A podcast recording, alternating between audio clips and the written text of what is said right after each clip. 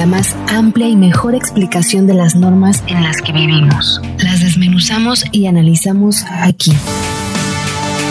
La, imagen jurídica. Imagen jurídica. Con Atenea Loaiza. En Imagen Informativa Cancún. 7 con 3 minutos y como cada martes, imagen jurídica con Atenea Loaiza. ¿Cómo estás, Atenea? Muy buenas tardes, bienvenida. Hola, Mari Carmen, buenas tardes. Muy bien, muy contenta de verlos y por supuesto a saludar a todo tu auditorio. Oye, traes un tema muy interesante. Eh, la verdad es que cuando hablamos de feminicidios y de agresiones, pues también nos, llega la pregunta de por qué se genera esta parte de la agresión contra la mujer. ¿De dónde viene estas eh, rachas? Porque a veces son rachas, ¿no? Llegan una tras otra, otro caso. Y, y, y sí nos preguntamos en dónde estamos parados como, como un país inseguro.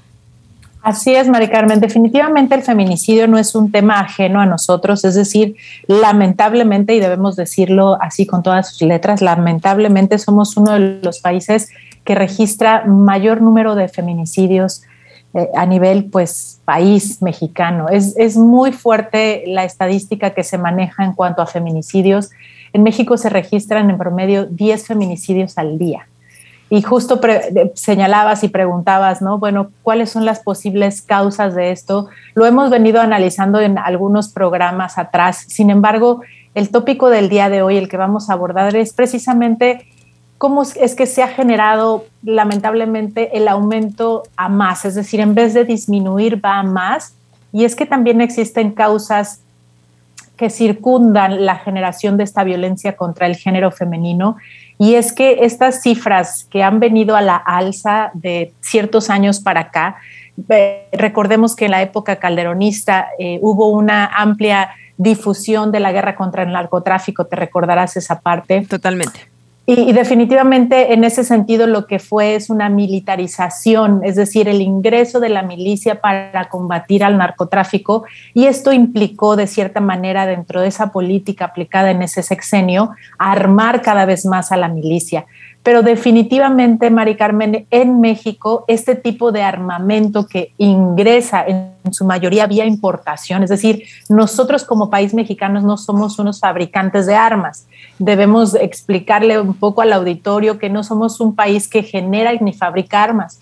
Todas las armas que se generan o que arman, en su caso, a los cuerpos de policía, a los militares, en su gran mayoría son importadas, ¿vale? Entonces, esta importación, tanto legal, vamos a decirlo, para armar a los cuerpos policíacos, como también la importación ilegal, vamos a decirlo así, porque también hay una, un gran porcentaje de importación ilegal de armas de fuego y esto lo hace pues el crimen organizado en su gran mayoría y eh, generan la circulación de más y más armas en nuestro territorio, Mari Carmen.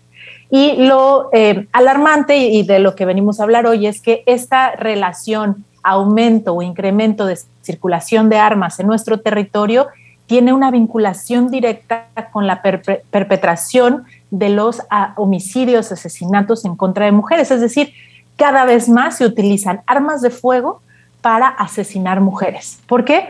Porque pues ya existe la mayor facilidad a través de vías como corrupción en las corporaciones policíacas, donde se multiplica y vamos a entrecomillar el extravío de estos instrumentos, vamos a decirlo así, es decir, llega el armamento tanto a las milicias como a los cuerpos policíacos, quienes están en teoría autorizados legalmente para portar armas, ¿no? Y resulta que hay extravío de este tipo de armas, lo que representa en el aumento de esta circulación de armas pues en el, en, el territorio nacional y evidentemente estas son utilizadas para asesinar mujeres. De acuerdo con un informe realizado recientemente en 2021, Mari Carmen, tenemos una proporción de estados en donde ha aumentado eh, alarmantemente pues, los, los feminicidios, y estos son Zacatecas, Tabasco, Quintana Roo y Michoacán, donde siete de cada diez mujeres son asesinadas por disparos de arma de fuego. Entonces, tenemos esta estadística que por supuesto nos hace voltear a ver qué es lo que se está practicando en el Estado mexicano como política de atención a este tipo de eh, circulación ilegal de armas en nuestro país. Totalmente. Sí, yo creo que eh, lo interesante sería aquí saber quién en realidad está coludido, porque definitivamente cuando sucede una situación en donde se ven armas que solamente, justamente como lo comentas, la milicia puede tener acceso a ellas, eh, pues se nos hace un poco raro y, pensamos en esta, eh, en que haya alguien coludido o bien que pues podrían estarles robando, ¿no? En todo caso, eh, desde dentro de la corporación, que también eso sería pues parte también de la corrupción, ¿no? Sin lugar a dudas, yo creo que las mujeres estamos viviendo una situación muy sensible desde hace ya varios años. Sin embargo, justamente ese cansancio y ese hartazgo y esa falta de atención al, género femenino en cuestiones de agresión y, de, y de agresividad y de asesinatos, bueno, pues llegan a un tope en donde ya se habla de cifras, en donde ya se investiga qué sucede. Y el trasfondo creo que gran medida o, parte de esta línea de investigación podría ser las armas, ¿no? Estas armas que en muchas ocasiones llegan a Estados Unidos y que, bueno, pues no hay un control, no hay un control. Sí, definitivamente es una de las causas, Mari Carmen, independientemente, vamos a decirlo así, de muchas otras que existen, definitivamente no es la única, esto es en un contexto eh, vinculado con algunas, muchísimas otras razones por las cuales suceden este tema de este, estas situaciones tan lamentables del feminicidio, cometidos pues evidentemente en contra de las mujeres. Este mismo estudio, Mari Carmen, señala que no nada más el incremento del uso de armas de fuego ha vulnerado a las mujeres, sino que también hay una eh, demarcada, eh, digamos, situación en contra de la comunidad LGBT.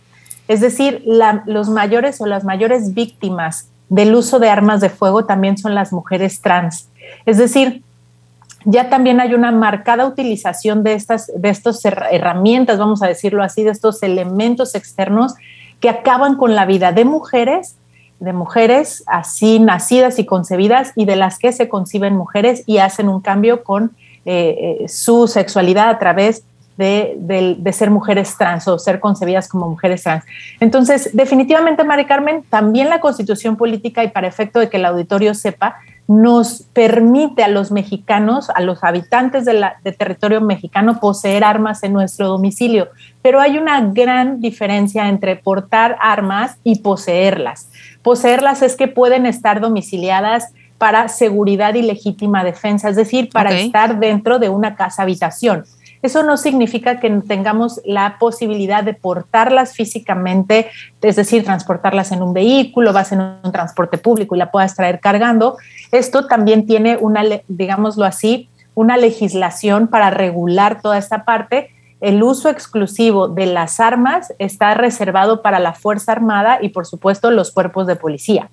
Sin embargo, para cuando tengamos armas en posesión en el domicilio, esto lo deberá regular la Secretaría de la Defensa Nacional y, una dirección de comercialización y armamento y, municiones. Sin un permiso establecido por esta Secretaría de la Defensa Nacional, no es posible poseer armas en el domicilio. Reitero, en el domicilio y de cierto calibre hay armas exclusivas y de uso exclusivo para la Fuerza Armada.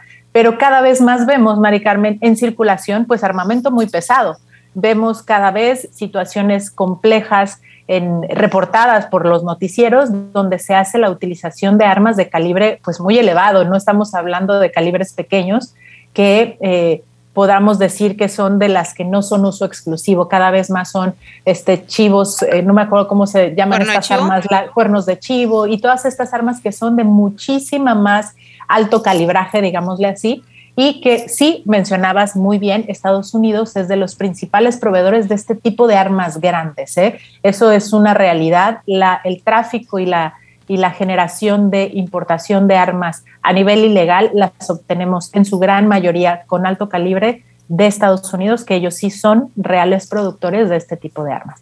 Pero pues definitivamente una de las causales que más ha generado revuelo y más ha generado daño a nuestra comunidad eh, de mujeres y ahora a la comunidad trans, pues ha sido el, incremento de la circulación de armas de fuego. Yo creo que eh, esta parte de poder adquirir un arma lo vemos inclusive todavía más restringido que en otros países como Estados Unidos, que ahí sí definitivamente eh, es muy sencillo poder obtener un arma corta y también un arma larga, porque hay eh, otras personas que viven en diferentes estados y tengo entendido que depende del estado, es el calibre que puedes tener. Eh, y sin duda, y sin lugar a dudas, bueno, pues no es tan sencillo en México, aunque sí lo es. En realidad, tengo entendido que sí es sencillo hacerlo, pero no es como la costumbre, porque también creo que va por cuestiones de costumbre y de cultura, que en tu casa haya un arma. Ojalá de verdad que hubiera menos casas con armas, porque definitivamente yo creo que las armas no dejan absolutamente nada bueno a nadie y ojalá también que veamos un, panorama distinto. Me llama la atención que hablas acerca de este aumento de la violencia de género en nuestra entidad y que definitivamente así como la ola de inseguridad que estamos viviendo en Quintana Roo, eh, llegó al mismo tiempo y llegó a la par y llegó con índices eh, que no creemos, que se nos hacen como muy difícil de poder digerir, porque vivíamos en un estado tranquilo, vivíamos en una entidad tranquila, no era relativamente tranquila, era tranquila en que tú podías eh, dejar a tu hija, a tu hijo salir en la noche y sabías que iba a regresar. En la actualidad esto ha cambiado y las cosas han cambiado y vemos entonces ahora violencias, secuestros, robos, eh, asesinatos, desapariciones y claramente también feminicidios. Entonces, estamos viviendo ya en otra época en el, Estado, estamos viendo otro panorama muy distinto que ojalá, ojalá de verdad que regresemos a lo que era antes Quintana Roo. Y yo lo invito a usted que nos escucha a que platique con su familia, a que siempre, como lo comentamos en este espacio, estén comunicados y que esa comunicación siempre sea la base de todo, porque de verdad los tiempos son muy difíciles y mientras más podamos estar cerca de nuestros hijos, de nuestros amigos, de nuestra familia, del primo, del ahijado, de quien sea, podemos a lo mejor erradicar estas cifras que nos ponen la piel de gallina. Mi queridísima Atenea, te agradezco muchísimo. Muchísimas gracias, Mari Carmen, como siempre, un placer verte, escucharte y por supuesto estar ahí informando a todo tu auditorio. El próximo martes nos conectamos. Muchas gracias. Bye, hasta la próxima. Hasta luego.